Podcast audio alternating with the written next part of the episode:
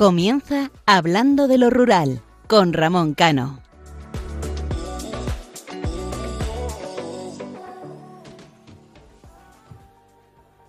Muy buenas noches, queridos oyentes. En el programa anterior, en nuestra editorial, en este caso en la mía, hablaba eh, de la importancia de hablar de los temas reales que preocupan a la gente que vive en los pueblos a la gente que vive en el mundo rural, independientemente del lugar en el que vivan. Es decir, ya sea una provincia o ya sea otra comunidad autónoma.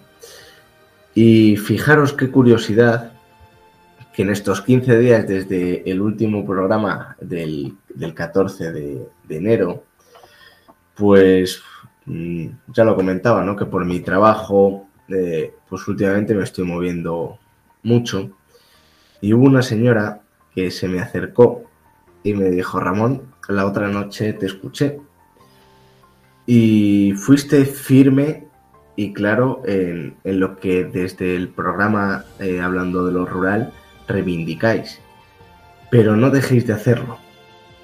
Además, esto me lo ha dicho en esta semana, en la cual en mi provincia, en la provincia de Ávila, ha caído agua a través de la, de la borrasca Juan y, esas precipitaciones, igual que han venido bien en algunas partes, en otras no tanto. Y nos comentaba que, que para acceder o para salir de su pueblo, un pueblo muy pequeñito, de la provincia de Ávila, pero también de su pueblo, del pueblo de su marido, que es eh, de Segovia, pues mm, veía muchos problemas para salir, sobre todo porque el puente se había caído o simplemente la carretera estaba inundada. Esto es lo que viven las personas mayores, esto es lo que tienen que sufrir las personas mayores que en muchas ocasiones eh, no tienen medio de transporte, sobre todo eh, las mujeres, que en aquellas épocas, eh, estoy hablando de una persona que a día de hoy tendrá en torno a 70 años, pues en aquella época no se llevaba el que se sacara el, el carné eh, la mujer, ¿no? Y me lo decía, decía, reivindicar los servicios, Ramón. Dice, porque antes pasaba un autobús, a día de hoy ya no pasa.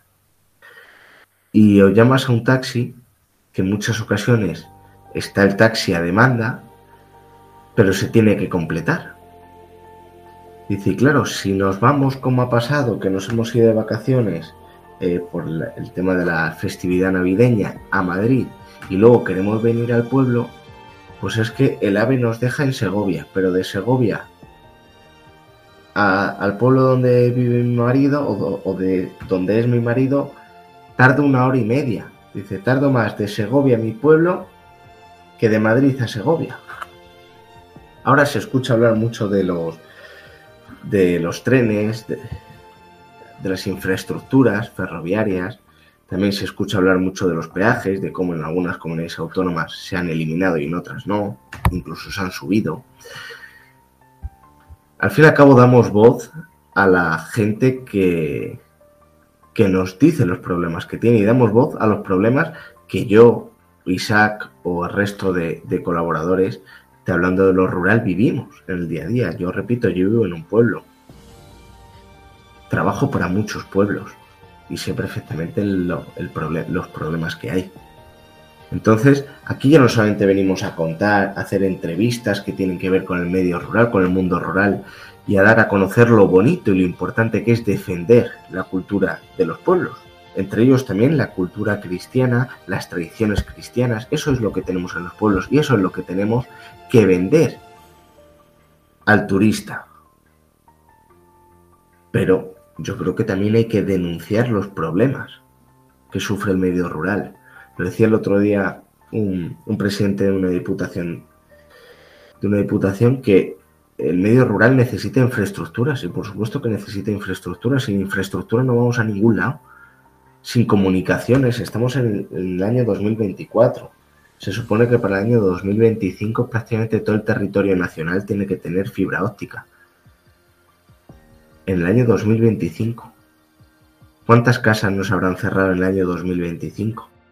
¿Cuántos pueblos que tienen 15, 10, 20, 30 habitantes ¿Cuántos vecinos no habrán fallecido para el año 2025?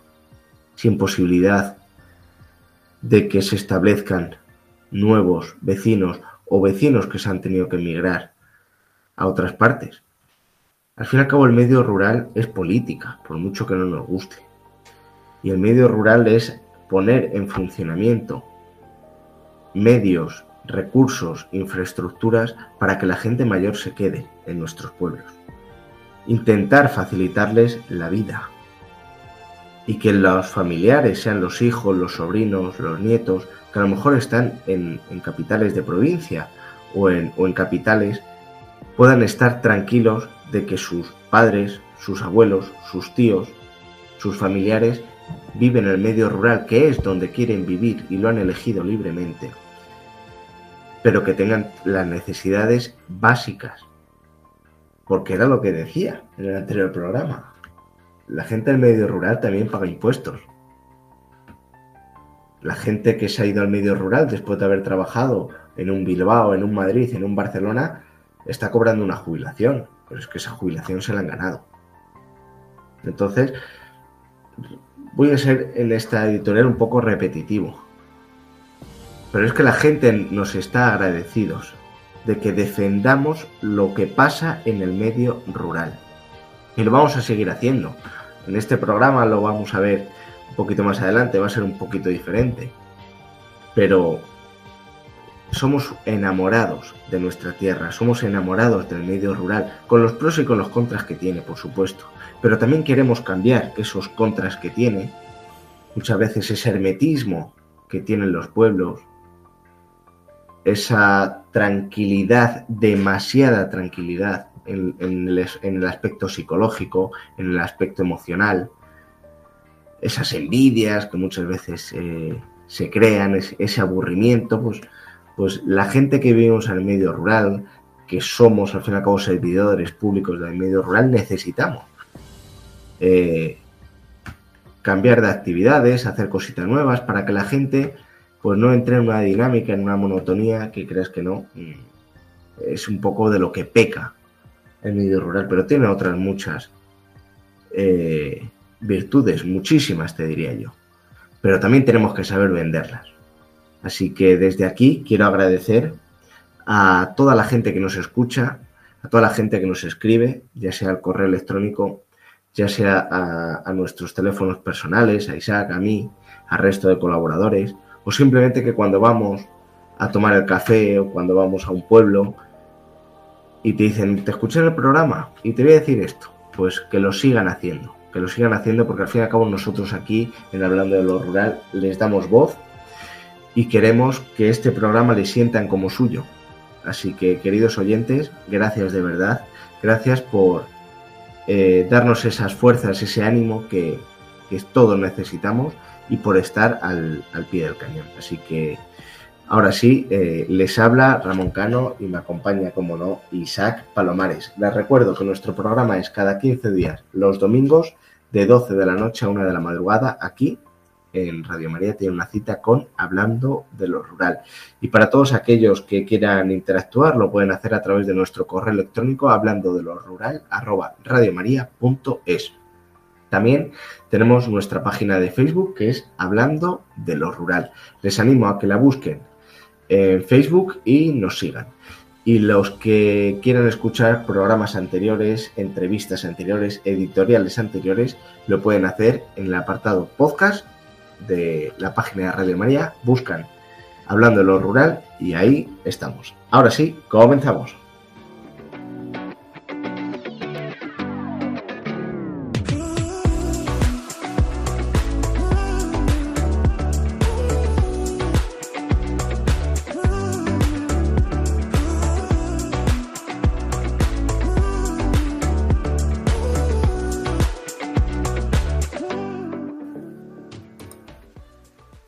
Isaac, muy buenas noches. Buenas noches, Ramón.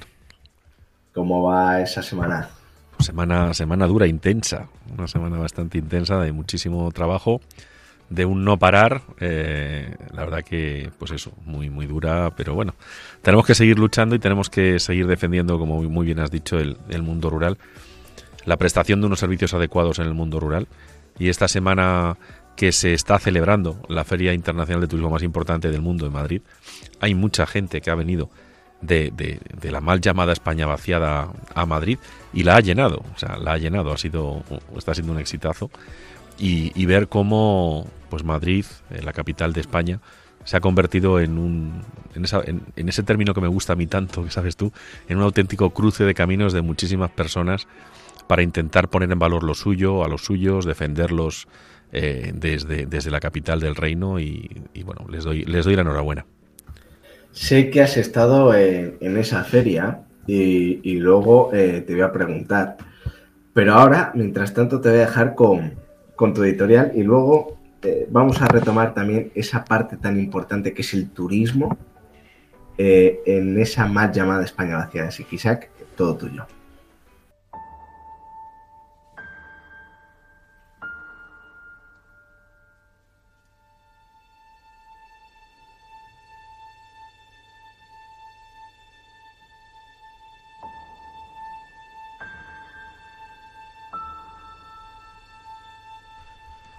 Recuerdo cuando era niño y correteaba por las calles de mi pueblo o por las calles de la capital de la provincia, de Ciudad Real. Recuerdo amigos, juegos, en los que participábamos siempre en grupo. Fútbol, el escondite, el rescate, el guá o los bolindres, como se llaman en mi pueblo. Juegos que nos iban educando en las relaciones sociales tal y como nos enseñaban nuestros padres. Las calles de las ciudades y los pueblos, sobre todo de la mal llamada España vaciada, estaban llenas de voces de críos que llegaban del colegio y tras hacer los deberes cogían un trozo de pan y una onza de chocolate y corrían prestos a la calle para encontrarse con aquellos amigos de juegos, a los que siempre, mientras vivamos, llevaremos en nuestros recuerdos, en un lugar privilegiado de nuestra memoria. Dentro del elenco de juegos se encontraba uno bastante peligroso, y que era el apedreo, que con el paso de los años se ha convertido en el juego oficial de estos tiempos. El apedreo consistía en hacer dos bandos, y desde diferentes calles, aprovisionándonos de las piedras que formaban la alfombra del suelo, las lanzábamos al contrario para tratar de darle. Con el paso del tiempo, y tras que tras algún que otro percance, se guardó en un cajón y creo que en ningún lugar de este país llamado España se ha practicado durante mucho tiempo. Desde hace unos años, y gracias al tipo de sociedad que hemos creado, gracias a esas maravillosas tecnologías que nos tienen abducidos a todos, el apedreo resurge con fuerza, pero no para lanzar piedras, sino para lanzar lo peor que llevan muchos dentro, mucho odio, resentimiento, egoísmo haciéndolo cada vez más patente en nuestra sociedad. Y por favor, no quiero que me llamen pesimista o agorero, pero tengo claro que todas estas nuevas tecnologías han ido calando en nuestra sociedad, tanto en grandes como chicos, y ahora cabalgan como un caballo desbocado por cualquier lugar. Y este es el nuevo apedreo. En esta semana se ha emitido un informe por parte del Consejo Escolar del Estado sobre el uso de los móviles tanto en primaria como en secundaria, en nuestros niños y jóvenes, y el resultado es demoledor. El informe aprueba que en los centros de enseñanza en estas dos etapas no se permita el uso del móvil desde la entrada a la salida, por lo perjudicial que es para la formación y educación de nuestros hijos.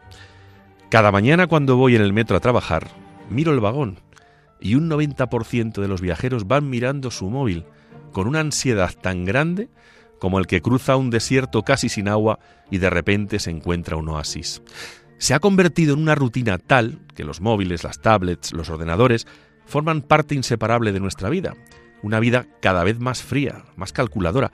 Una vida en la que muchas personas apenas tienen relaciones con los demás de forma totalmente libre y sin interferencias, puesto que todos nos hemos contagiado de este juego que estaba en un cajón llamado apedreo, para lanzar también a los que comparten mesa con nosotros palabras sin sentido, puesto que nuestro sentido está puesto y absorbido por una pantalla en la que muchas veces nos comunicamos con otras personas que están lejos y que por supuesto pueden esperar, y no tenemos la deferencia de guardar el móvil, de charlar con tranquilidad, sosiego, respeto, con todas las personas que nos acompañan de forma habitual. Insisto, no quiero que me consideren un pesimista. La pandemia nos ha sumido de forma letal en ese pozo de las malas tecnologías y está provocando que apenas hablemos con los que debemos hablar, porque ellos también están en ese pozo. Cada vez más jóvenes avanzan en esta problemática. En esas pantallas aparecen personajes que no saldrían en ningún libro ni programa cultural de los de antaño por su ignorancia, pero se está comprando su discurso vacío, sin principios ni valores. Reflexionemos. Yo lo hago el primero y entono el mea culpa. Dejemos a nuestros hijos un mundo mejor que el que hemos recibido, que no tiene que ser un mundo cuyo ritmo lo marcan los que no tienen ritmo.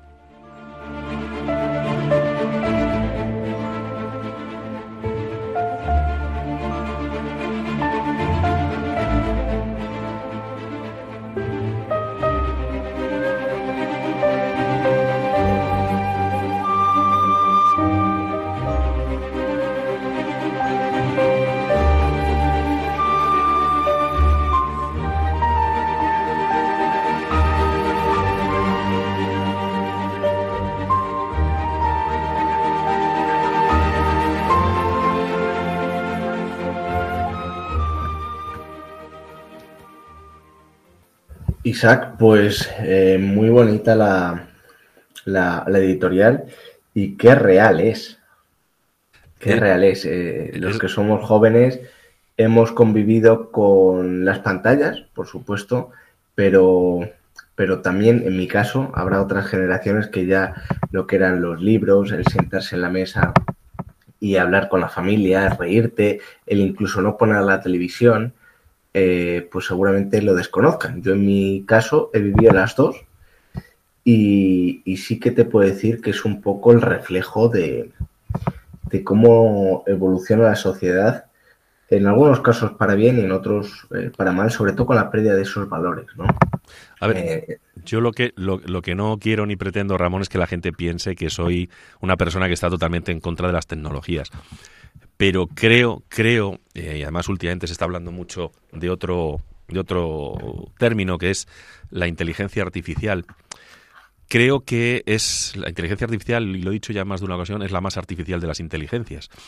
Se está poniendo la esperanza del futuro en esa inteligencia artificial. Y yo eh, no me canso de hablar también de una película eh, que se llama Terminator, la revolución de las máquinas, eh, y es que al paso que vamos, las máquinas nos, van a controlar totalmente y se está perdiendo pues nuestros principios y nuestros valores. Y nuestros niños y nuestros jóvenes, pues, pues tú imagínate, tú ves a cualquier crío ya con cuando es bebé que le dejan los padres el móvil para que se entretenga o cuando es pequeñito para que no, no dé el follón.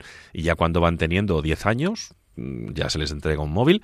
Y un móvil, igual que los, los ordenadores con los que estudian nuestros hijos, Ramón, eh, son es una puerta a un mundo, un mundo eh, de todo tipo, o sea, un mundo que es una auténtica selva. Hay cosas muy buenas en ese mundo, pero hay cosas muy malas y tienen acceso a páginas a páginas que no deberían tener acceso. Correcto. Tienen acceso a los famosos youtubers, tiktokers y demás compañía eh, que dicen un montón de tonterías y un montón de chorradas eh, y, los niños lo van viendo eh, lo van viendo y se les va se les va metiendo dentro y ya se convierten en adictos a las pantallas. Y eso a los mayores también también nos pasa porque eh, eh, la verdad que hay, hay un medio de comunicación que es el famoso WhatsApp que antes era una forma de mandar mensajes pero es que ahora el WhatsApp es algo inmediato. O sea, es otra forma de comunicación totalmente inmediata. Y en el móvil llevas el WhatsApp, eh, uno o dos correos electrónicos, el, el, teléfono normal, las llamadas de teléfono también por WhatsApp y otras aplicaciones que hay. Entonces, esto es una locura y de verdad es que mm, yo creo que igual que se va a hacer en los colegios, deberíamos hacer en casa. Los móviles, cuando lleguemos a casa, se deberían apagar. Tener el, el, el, teléfono fijo de toda la vida que tenemos por si hay un tema urgente que nos puedan llamar, pero si no, habría que apagarlo, porque es que estamos todo el día enganchados. Isaac, fíjate que esto que has comentado lo voy a, hacer un poco gracioso, ¿vale? Pero, pero creo que me vas a dar la razón. Si esa solución eh, que tú ahora comentas, que realmente tendría que ser la más, en primer lugar, ya no solamente por, vamos a ver, por el bien de, una sociedad, sino incluso por la recuperación de los, de los propios valores que tanto se están perdiendo en la sociedad española, pero incluso en el, en el ámbito laboral, esa desconexión que se habla en la Unión Europea de que a partir de cierta hora eh, ya no puede recibir una notificación, un correo electrónico, etcétera, etcétera, aunque los primeros que lo incumplen es la agencia tributaria y la seguridad social, que lo sepa la gente. En primer lugar, ahorraría muchos quebraderos de cabeza, pero en tu profesión, si en cuanto llegas a casa apagas el teléfono y solamente tienes el teléfono fijo, eh, estoy convencido que los divorcios se dispararían un montón. Lo hemos visto durante la pandemia, que lo has comentado. Eh, eh, y eso quiere decir, no es que sea malo, ni mucho menos, sino que quiere decir que esta sociedad en la que vivimos a día de hoy tiene una pérdida de valores eh, importantísimo y fundamental y yo creo que ahí sí que es donde tenemos que, focalizar el problema, que aparte lo, acompaña el problema de las pantallas, de las, de las nuevas adicciones, de los eh, contenidos que no son correctos de, ver para ciertas edades, incluso para otro tipo de edades, o simplemente que el ejemplo sea para muchos niños eh, ese tipo de, influencer, de youtuber, de tiktoker, de instagramer, etcétera, etcétera. Sí, pero hay, otra cosa, Ramón, que quiero comentar y perdón que, me enrolle un poco. No, no, no. Pero es que con las nuevas... Creo que es, creo que es, importante. Creo que con las nuevas tecnologías se está creando un mundo paralelo, un mundo de Matrix, en el cual eh, cualquier cosa se le va a dar credibilidad. Lo estamos viendo. Lo estamos viendo en nuestro día a día de nuestro país. Y eso no puede ser. Y a mí me duele mucho que nuestra gente joven apenas escuche la radio. O sea, la radio ahora mismo en España la escucha eh, un sector de edad de gente mm, pues a partir de los treinta y tantos, cuarenta años, pero nuestros jóvenes no escuchan radio. Nuestros jóvenes eh, lo único que hacen es ver mm, payasadas, y perdón, payasadas, de gente mm, que hace el tonto e influencia de forma negativa a, a, los niños y a los jóvenes, cuando yo recuerdo programas, es que tú eres muy joven, programas como La Clave, la clave era un programa que había en televisión española, que era un programa de debate con un nivel, con unos invitados de una altura, eh, vamos, cultural, política, ética, maravillosa. Y se, era los viernes por la noche, quiero recordar. Y era algo increíble. Pero es que ahora, cuando, o sea, ¿cuántos programas de verdad serios, serios, con criterio, ves tú en las televisiones españolas? Pues si te digo, la verdad es que hace mucho tiempo que no veo la televisión. Yo apenas la veo, o sea, cada vez la veo menos, veo alguna película de estas para desconectarme, pero es que es triste, es que es triste y es que eh, se les está se les están llevando o nos están llevando a un mundo irreal y no nos estamos dando cuenta de las cosas que de verdad están pasando. Pero claro, eh, eh, durante los últimos meses o años en España se hablan de cosas que de verdad en unas circunstancias normales no importan. Cuando la gente tiene que comer todos los días, la gente tiene que buscar un trabajo, la, gente tiene que viajar en unos medios de comunicación, tanto en las ciudades como en los pueblos, eh, que sean decentes. Antes en cada pueblo había lo que en mi pueblo, perdón, eh, se llamaba la viajera, el autobús de línea. Pero es que ahora están desapareciendo. Y lo que te decía tu, tu vecina es que es así. Están desapareciendo. ¿Por qué? Pues que parece que todo ya hay que centralizarlo en las ciudades. Y no, yo vivo eh, eh, en, en, una población grande como es Boadilla del Monte, eh, al ladito de Madrid. Pero es que llevamos un camino nefasto. Y por ahí nos la vamos a pegar, nos la vamos a pegar ya. De verdad. O sea, es que estamos, mm, pues eso, en las chorradas. Centrémonos en las cosas que importan a la gente. Centrémonos en, que nuestros hijos tengan una educación, una formación correcta. Centrémonos en que tengamos un sistema sanitario correcto. Me da igual público que privado. Porque eso es otra de las cosas que está ocurriendo. Estamos jugando a buenos o malos. Y esto, y esto queridos oyentes, no es hacer política. Es hacer eh, ética y didáctica. Y como Isaac, como bien dices, que nos vamos a centrar en las cosas que realmente importan, eh, ahora seguramente con este tema que voy a sacar, que te lo he dicho antes de, darte paso en la editorial, eh, has comentado que has estado en la feria de turismo, en la feria internacional de turismo que se llama FITUR, que es el punto de encuentro global tanto para los profesionales del turismo y también la feria líder para los mercados receptivos emisores de Iberoamérica.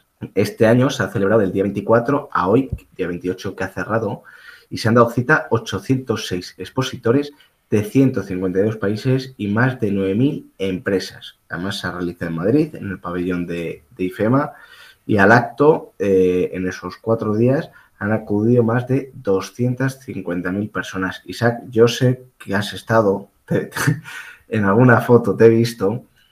Eh, coméntanos, tú lo has dicho, que eh, ese pabellón de IFEMA se ha llenado de gente de la España rural.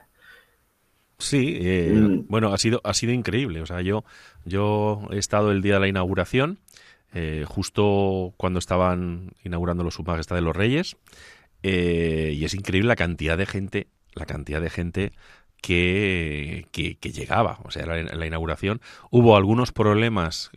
claro, todo lo, estamos llevando a los móviles y gente que llevaba sus acreditaciones en los móviles, pues eh, hubo algún tipo de fallo y se provocaron eh, momentos de, cierta, de agobio por, porque no llegaba la gente a entrar en los stands. Pero bueno, luego se fue resolviendo y es una maravilla. O sea, es, es caminar eh, para que la gente, lo, los que han estado en Fitur, es caminar por, por, por España y por el resto del mundo, eh, pues en un día o en varios días y se aprende muchísimo ¿eh? y se conoce gente estupenda. Yo eh, estaba muy contento porque me volví a, encontrar con gente que, hace cuatro años que hice un programa de radio allí en, en, directo en IFEMA, en Fitur, pues estaban por allí, como por ejemplo mi amigo el cortador de jamón de, del stand de Guijuelo, que es un tío increíble. Luego también, por supuesto, tuve la gran suerte de encontrarme con, con mi amiga eh, Maribel, eh, el alcalde Sadaudo eh, y muchas más personas, el alcalde Boadilla, con el cual estuve también, tuve una charla muy, muy agradable y bueno, muchos amigos. Entonces, es un punto de encuentro importante y de verdad merece la pena venir alguna vez. Y tú, Isaac, que has estado en, este año, yo este año tendría que haber ido, laboralmente no he podido, pero habrás, como bien has comentado, haces un recorrido por toda España, incluso por otros países de Iberoamérica. Eh, seguramente te ha llamado la atención porque muchas de las cosas que decimos en este programa, que mostramos en este programa, como pueden ser las iglesias, las ermitas, esa gastronomía que tenemos, en, eh, Fitur es el fiel reflejo de lo, de, lo que comentamos y hablamos en, aquí, en hablando de lo rural. Pero sí, claro que sí. Y es que lo que van a mostrar cada una de las comunidades autónomas, los países, los pueblos, es lo mejor que tienen. Se sienten orgullosos de ello. Allí no se habla de otro tema que no es eh, pues un pueblo, una, una región, una provincia. Eh, las cosas que de verdad importan. Es que en Fitur está lo que importa. Y la gente que viene a representar a sus pueblos o ciudades o países vienen con una alegría. O sea, era increíble ver el ambiente de, fraternidad que se respiraba allí. Era, mm, era como una especie de, oasis eh, en, la sociedad esta que tenemos, tan, como yo decía antes en el editorial, tan convulsa y con, con tanta podredumbre, vamos a llamarlo así.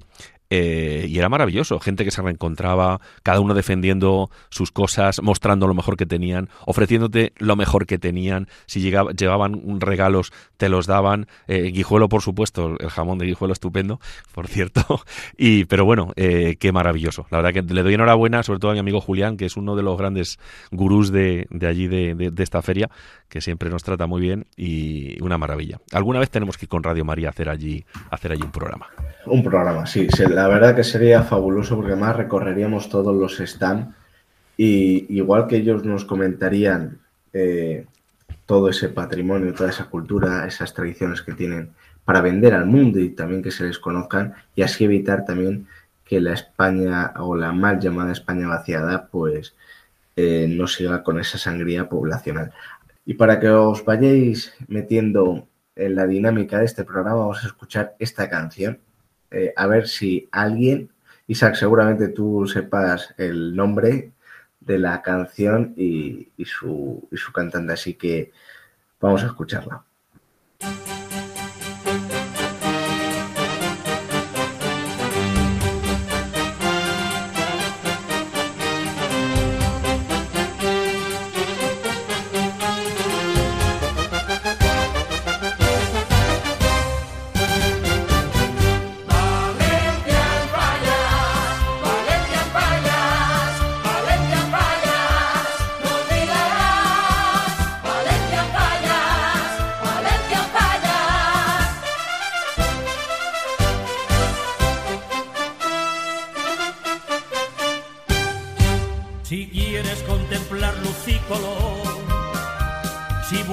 Diversión para animarte, Si sueñas con hallar un nuevo amor, un buen consejo a ti yo voy a darte. Ven a Valencia sin tardar, porque sus fallas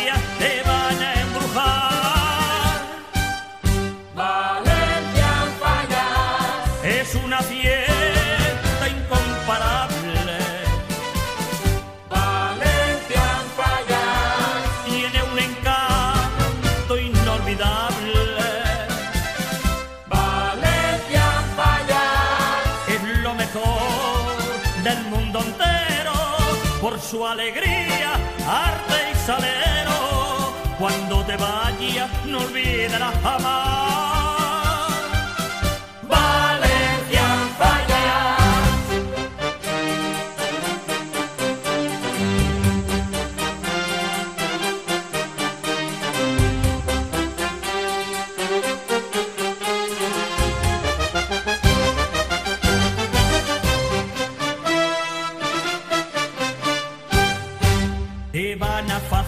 Su sol y el mar, sus montes y sus bellos naranjales, jardines que nadie puede igualar, y hermosos campos llenos de arrozales.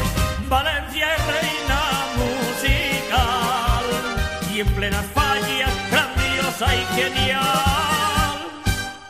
Valencia fallas. Es una fiesta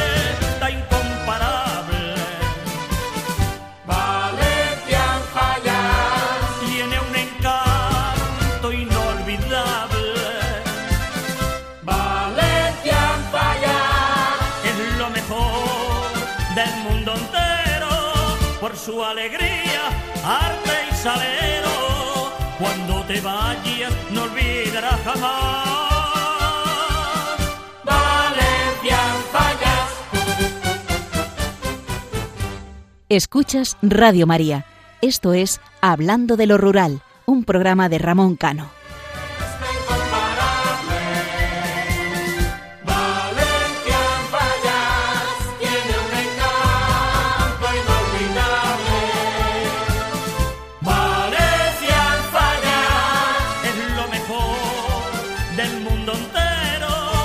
Su alegría, arte y salero. Cuando te vayas, no olvidarás jamás.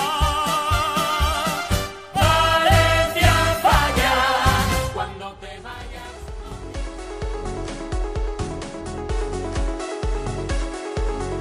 La voz de los pueblos.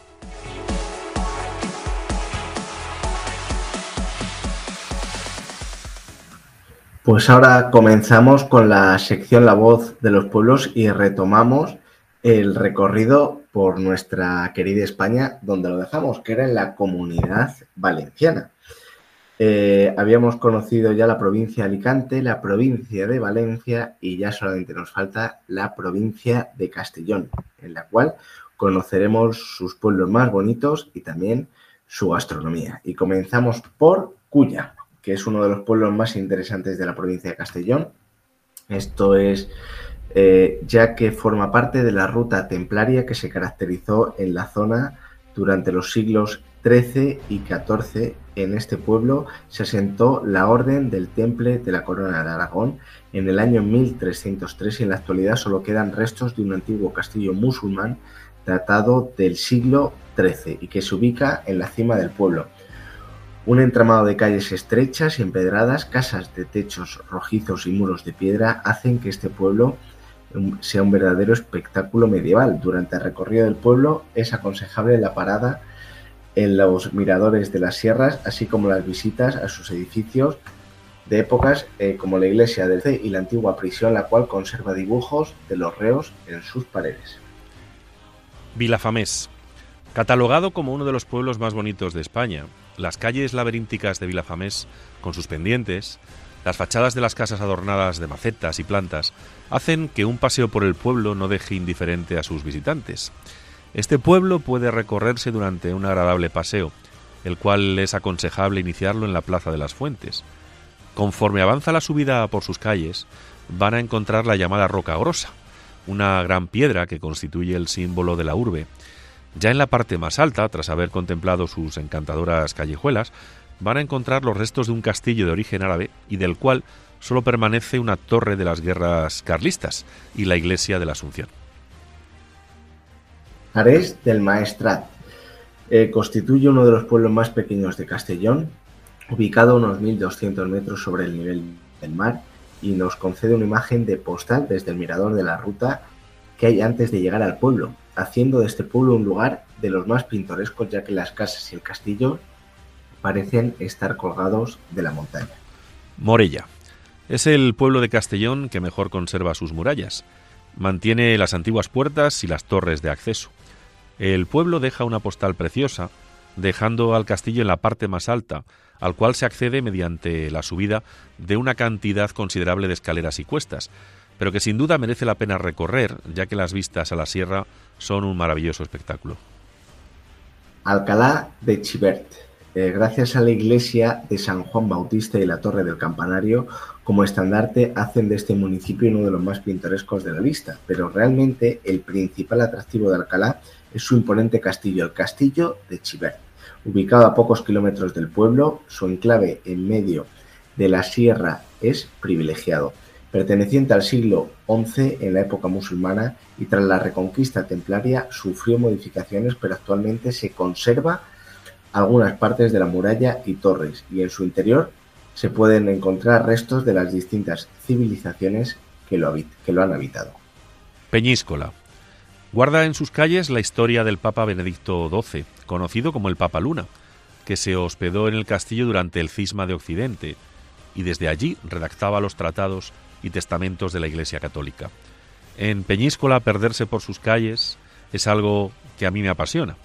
Predominan el blanco y azul de las viviendas y es una auténtica preciosidad. Las vistas al mar y la playa que regala el pueblo desde su castillo dejarán a más de uno con la boca abierta. Honda. Eh, Honda, el que, lo que los que tenemos la suerte de conocerlo, es la verdad que un pueblo precioso, sobre todo en su centro histórico, donde es casi obligatorio perderse por sus calles y dejarse llevar. Durante el recorrido verás la plaza del Almudín y la iglesia de la Asunción, pero es uno de los principales atractivos de este lugar es el Museo del Azulejo, Manolo Safón. En este museo se muestra, mediante la historia y los objetos, el arte de la industria cerámica valenciana, el cual ha, pre- ha predominado en la zona durante años. Villafranca del Cid. Situado en lo alto de una colina, el portal de San Roque, original del siglo XV, es el inicio de la antigua zona amurallada de la que hoy solo quedan restos. Este pueblo no posee un castillo como tal, pero sí edificaciones medievales que prestan un gran interés como la iglesia de Santa María Magdalena. Lo más destacado del pueblo es el Museo de la Piedra en Seco, una forma de construir que usaban los antiguos habitantes del pueblo y que era de gran utilidad para separar los terrenos y resguardar de la lluvia. Navajas. Del pueblo de Navajas eh, no destacan las edificaciones o sus calles. A pesar de tener majestuosas casas señoriales, destaca por su entorno natural. Navajas está bordeado por el río Palancha y en su recorrido nos regala espléndidos paisajes naturales como la cascada del Bazal o también conocida como el Salto de la Novia o la leyenda que detrás se esconde esta cascada de 30 metros de altura en la que está permitido bañarse en las pozas de agua que hay a su alrededor. Segorbe. Ubicado en el cerro de la ciudad, Sego- Segorbe ofrece unas espectaculares vistas de la sierra y el pueblo desde el conocido Castillo de la Estrella. Durante la subida al castillo se pueden apreciar monumentos arquitectónicos como el acueducto en un perfecto estado de conservación, algunas murallas y la torre del verdugo. Pero uno de los puntos principales que ver en Segorbe es su catedral. Posee una gran importancia histórica, ya que en su interior se aprecian el claustro, pinturas y objetos originales en el Museo Catedralicio. Y ahora vamos a conocer la gastronomía típica de Castellón. Mm, Como muchos sabrán, al cabo la comunidad valenciana es conocida por sus arroces, que a mí me pierden, Isaac. Esta es la peor parte, sobre todo a estas horas, en las cuales hablamos de cosas que, pues no te lo voy a negar, a mí el arroz me encanta, comer me encanta, y bueno, pues a estas horas pues hay hambre. Vamos a empezar con el arroz, que es imprescindible en toda la provincia de Castellón y también en toda la comunidad valenciana. Por eso mismo hay tantísimas recetas cuyo protagonista es el arroz y se combina con todo tipo de ingredientes. No hay que olvidar que en Valencia no solo está la paella, que además todo el mundo cuando cocina arroz en una paellera, que es el, es el utensilio, lo llama paella. Entonces los valencianos se ponen, eh, se cabrean mucho y con total razón, ¿no? Vamos a hablar de un arroz que es típico de Castellón, como es el arroz con espardeñas, que es parecido a la paella, en el que se incluye una especie de pepino de mar, el arroz eh, negro con tinta de calamar, el arroz con albóndigas, también muy típico en Navidad, el arroz con pato, que es una maravilla, que es habitual en las fiestas de San Roque, para disfrutarlo, pues como no, en la playa, y el arroz con peras, normalmente de invierno. Chimo de Castellón. Si ustedes van de tapas, una de las cosas más típicas de Castellón es probar un chimo, o varios. También se encuentran en panaderías y pastelerías, así que no hay excusa, es fácil de reconocer. Es una especie de panecillo, bocadillo o torrija, y está relleno de atún, huevo y tomate. Llena bastante y no es precisamente ligero, ya que se fríen, así que no se pasen. Los fideos rosellat. Este plato se elabora de manera similar al arroz rosellat, pero dorando los fideos, es decir, lo que viene siendo como una especie de fideuá. También es un plato que tiene procedencia marinera y se suelen emplear productos del mar. Eh, se sustenta con fideos en aceite, se tuestan, perdón, eh, los fideos en aceite y se cuecen en caldo de pescado hasta que queden secos y hechos. Obviamente ha sufrido muchas variaciones y se puede hacer un sofrito, incluir marisco, pero la base, como veis, es muy sencilla. Olla de la Plana. La olla de Castellón, olla de la Plana, es un guiso tradicional de los de siempre, esos que las abuelas bordan. Suele tomarse en otoño, pero con estas recetas ya se sabe. Hay veces que viene bien en agosto hasta 40 grados. En su elaboración hay muchos vegetales y hortalizas como patatas, chiribías, espinacas, cardo, nabo, calabaza, celga, sapio, legumbres como los garbanzos o las alubias blancas. También lleva arroz, pimentón y tomate. Pero lo más destacado, tomen nota, es la carne, morcilla, chorizo, jamón, manitas, corbet tocino y oreja de cerdo. En realidad, con estos ingredientes nos relamemos. Isaac, me sorprende porque, eh, fíjate, hemos hablado antes de Fitur, estamos hablando, volvemos a hablar otra vez del patrimonio, sobre todo eh, cultural y del patrimonio religioso que tiene España, pero también de su gastronomía, que nos quieren quitar la carne, que eh, vienen productos de fuera teniendo el mejor producto aquí en España, y a que seguramente que en Fitur, en todos los stands que había, tanto de las provincias como de los pueblos, había sus dulces, sus embutidos, eh, sus pequeñas elaboraciones. Y a que cuando venía algún político de estos que te dicen que hay que quitar la carne y que es que el sector primario en España hay que apretarle aún más para traer producto de fuera, a que esos productos típicos los probaba. Pues imagino que sí, aunque yo te, te he de decir que mm, como es un entorno en el cual, mm, vamos, eh, se deja la política aparte, porque allí todo el mundo va a defender su, su tierra y se encuentra gente de, de muchas ideologías, pero sí, sí, sí, le gusta el, el jamoncito, el jamoncito es espectacular, el jamoncito vuela, el buen vino vuela, eh, dulces que hay vuela, o sea, los stands, eh, además, cuando llega la hora de comer, y eso para el que no lo sepa, los días de profesionales en casi todos los stands te ofrecen algo.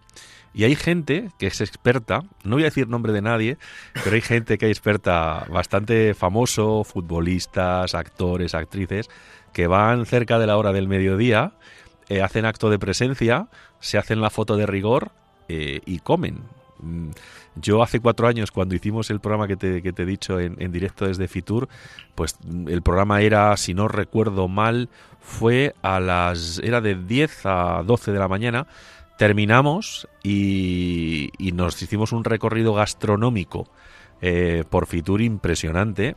Comimos, merendamos, cenamos. Vamos, eh, increíble. Además, suelen ser muy generosos.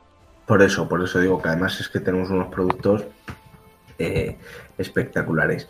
Vamos a continuar con la coca de tomate y verduras. En todo el mundo se preparan platos que consisten en una base de pan con ingredientes encima y en este caso nos referimos a la pizza italiana.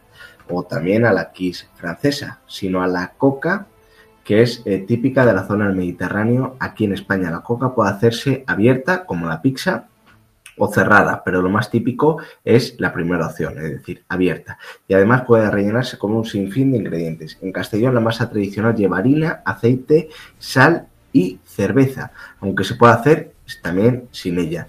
Sobre esto eh, no puede faltar el tomate y otras verduras pochadas como las espinacas, la cebolla, los pimientos, casi tantas eh, opciones como personas la preparan. Tras salir del horno solo queda comer y es que este plato de verdad que no falla ni en restaurantes, ni en casas, ni en nada. Ajo aceite de palo. En Castellón es el conocidísimo alioli casero de cualquier otra parte.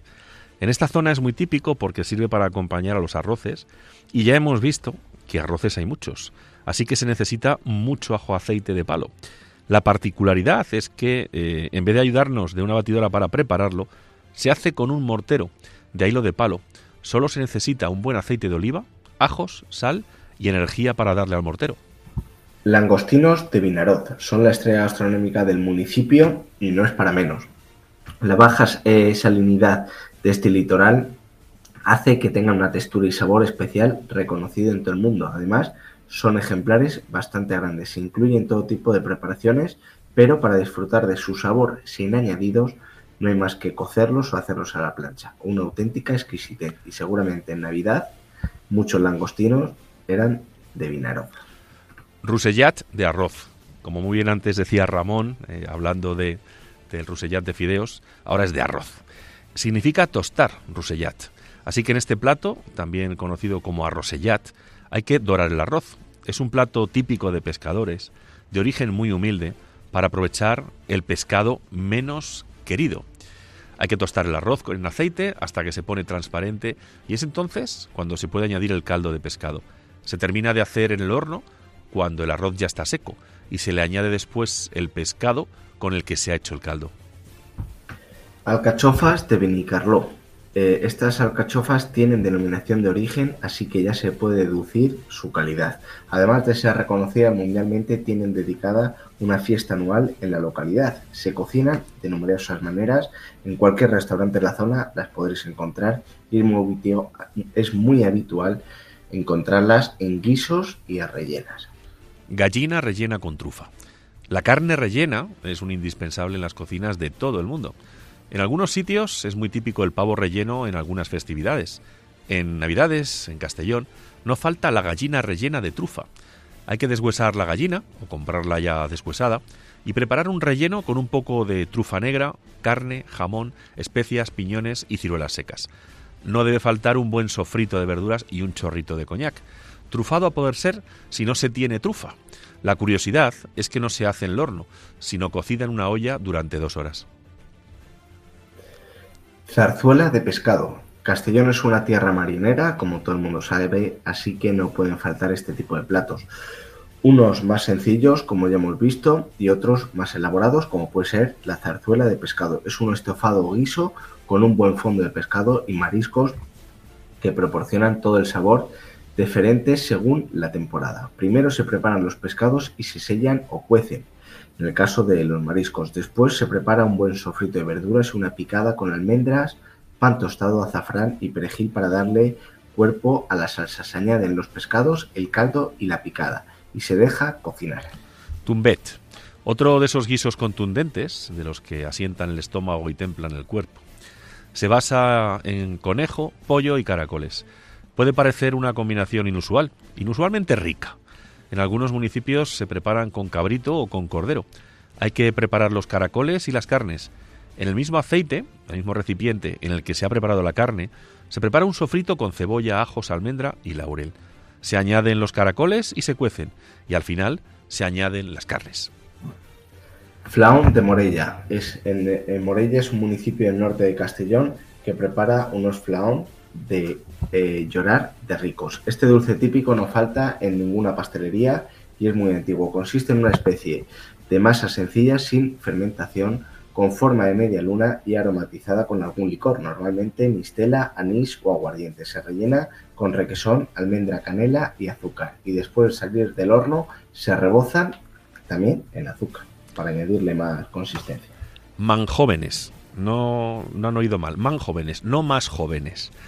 No hay una celebración en la que no haya postre. De hecho, una comida sin postre parece que no se ha acabado. Necesita el broche final. Los manjóvenes eh, son esos dulces que no pueden faltar en eventos como cumpleaños, comuniones, bautizos, en los santos. Es una tradición muy antigua, pero aunque hay que seguir la receta al pie de la letra, los ingredientes son súper sencillos. Solo se necesita poner agua con aceite al fuego y cuando hierva la mezcla, añadir la harina para hacer una masa. Cuando esa masa se enfría, hay que añadir los huevos uno a uno y aunque quede una masa muy pegajosa, se les da forma de donut y al horno. Rosellons. Bueno, continuamos quizás con los postres, que para que le guste el dulce, estupendo. Yo soy más de salado. El, el rosellón consiste en, son ingredientes muy básicos, azúcar, harina, huevos, limonadas eh, de papel, que se llaman litines, y almendras crudas con piel. Queda una masa que no se pega y se corta como si fuese rebanadas de pan. Precisamente eso parece cuando salen del horno, rebanadas con almendras y está buenísimo. Coca de llanda. Esta coca, muy diferente a la salada que hemos visto antes, es la merienda o el desayuno por excelencia en la comunidad de Valencia en general y en Castellón en particular. Se le conoce también como coca boba por su sencillez. Los ingredientes son los habituales de cualquier bizcocho. Azúcar, harina, leche, aceite, huevos, levadura o gasificante y algún aromatizante, que puede ser ralladura de limón, de naranja o canela. Y para acabar esta amplia lista tenemos el panoli, que nadie se sienta ofendido. En las fiestas de la Magdalena, las fiestas mayores de Castellón, no falta este dulce por excelencia. Es una torta muy sabrosa, elaborada con harina y aceite, aromatizada con limón, anís y rellena de cabello de ángel y confitura de boniato. Isaac, vaya carta buena, ¿eh? Puf, tremendo. Pero tú decías que no, ¿no te gusta a ti el dulce. Eh, Vamos a ver, no es que no me guste. Dentro del dulce y lo salado, prefiero el salado. Es que eso, no, te, eso- no te lo voy a negar. eso- eso es que no has probado los dulces que hace mi madre. Bueno, pues escúchame. Además que para nos está, nos, para- está, nos está oyendo, fíjate la hora que es, y, y- y- y nos está oyendo. O sea que los dulces que hace mi madre son extraordinarios. Yo soy goloso, pero eh, como soy de comer mucho, el dulce me llena antes. Entonces prefiero tirar a lo salado. no sé si lo he explicado. Sí, Yo sí. que no quería decir la- el secreto, pues aquí va. Tú, tú, tú eso de, de la impresora de carne, como que no, ¿no? No, no, no, no, no. A Además, mí que fíjate- me pongan un buen chuletón de Ávila, Mm. eh, una buena ternera gallega. eh, a mí estas impresiones en 3D y estas historias, mm, lo siento, no van conmigo y espero que en ningún momento tenga que probarlas.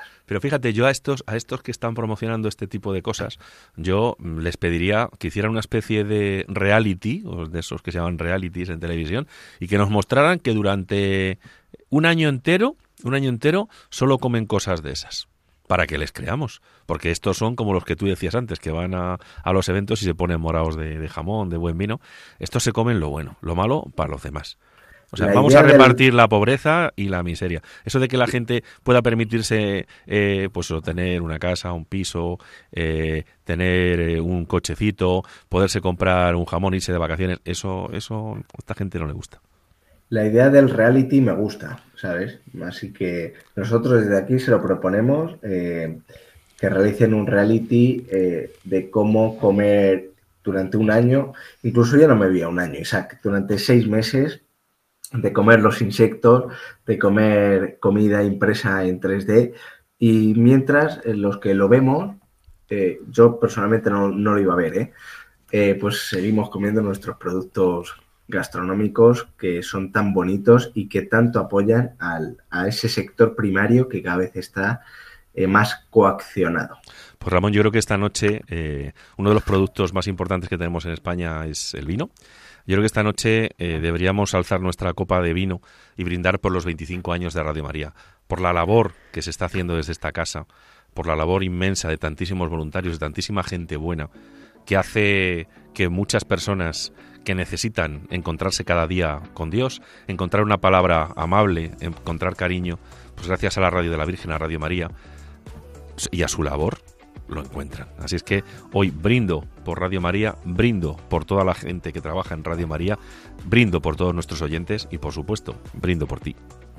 Pues Isaac, efectivamente, vamos a levantar esa copa de vino y vamos a brindar por esos 25 años y yo creo que le has dicho absolutamente todo. Así que, queridos oyentes, les animamos a que nos sigan escuchando, a que colaboren con esta casa, eh, en especial en este 25 aniversario. Isaac, eh, muchas gracias porque además esta casa eh, ha sido eh, un nexo de unión entre tú y yo, con nuestro querido técnico Germán, con todos los trabajadores de, de Radio María y todos los colaboradores que han pasado por, por estos micros. Así que, queridos oyentes, Isaac, nos tenemos que despedir. Pues venga, vamos a ello. Así que bueno, hasta dentro de 15 días y en 15 días nos vemos. Seguramente algo mejor de voz, o eso espero. Tendremos que utilizar esos productos de ese sector primario como es la miel para ver si, si nos recuperamos y seguiremos dando caña, seguiremos defendiendo lo nuestro, a los nuestros y seguiremos brindando por, por la amistad. Así que queridos oyentes, en 15 días nos vemos. Hasta pronto. Han escuchado en Radio María Hablando de lo Rural con Ramón Cano.